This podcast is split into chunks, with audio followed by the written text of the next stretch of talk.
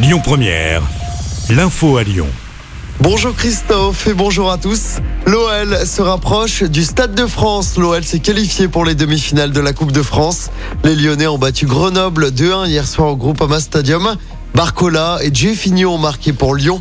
L'OL qui s'est quand même fait peur en fin de match en encaissant un but à la 74e minute de jeu.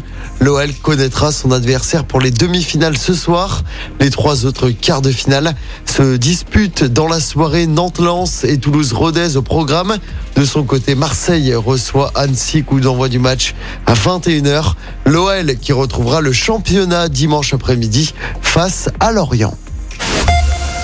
Des changements pour ce 1er mars. Le prix du litre d'essence et de diesel est plafonné à 1,99€ dans toutes les stations totales du pays à partir d'aujourd'hui et jusqu'à la fin de l'année. Mesure qui était déjà en vigueur depuis samedi dernier dans les stations situées sur autoroute. Je rappelle hein, que l'indemnité carburant de 100 euros peut être demandée jusqu'à la fin du mois. Parmi les autres changements de ce 1er mars, le démarchage téléphonique est désormais interdit les week-ends et les jours fériés. Concernant le tabac, notez que certains paquets de cigarettes dépassent à partir d'aujourd'hui la barre symbolique des 11 euros. Et puis la foire de Lyon voit la vie en rose. Après trois années difficiles, la foire revient pour 11 jours à Eurexpo. 750 exposants, entre 170 000 et 200 000 visiteurs attendus.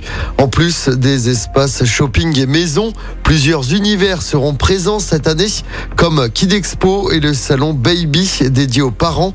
Une vingtaine de start-up présenteront leurs projets dans le cadre d'Innova Lyon. Aurélie Prost, la directrice de la foire, nous en dit plus.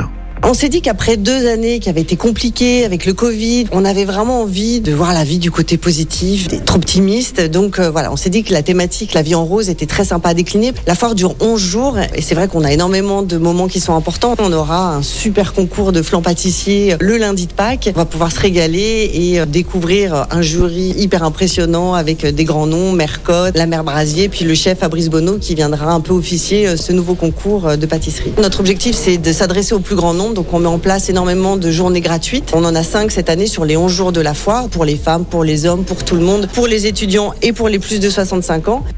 Et la foire de Lyon, c'est du 31 mars au 10 avril du côté de Rexpo. Retour au foot, mais cette fois en coulisses, Noël Legrette cède mais ne plie pas. Il a bien démissionné hier matin de son poste de président de la Fédération française de foot, mais il contre-attaque. Il va poursuivre la ministre des Sports en diffamation. Il dénonce une enquête à charge. Je n'ai jamais harcelé personne, ni moralement, ni sexuellement. Je suis surpris par toute cette cabale. Voilà ce que dit Noël Legrette dans un entretien à l'équipe. Écoutez votre radio Lyon Première en direct sur l'application Lyon Première, lyonpremière.fr et bien sûr à Lyon sur 90.2 FM et en DAB+. Lyon Première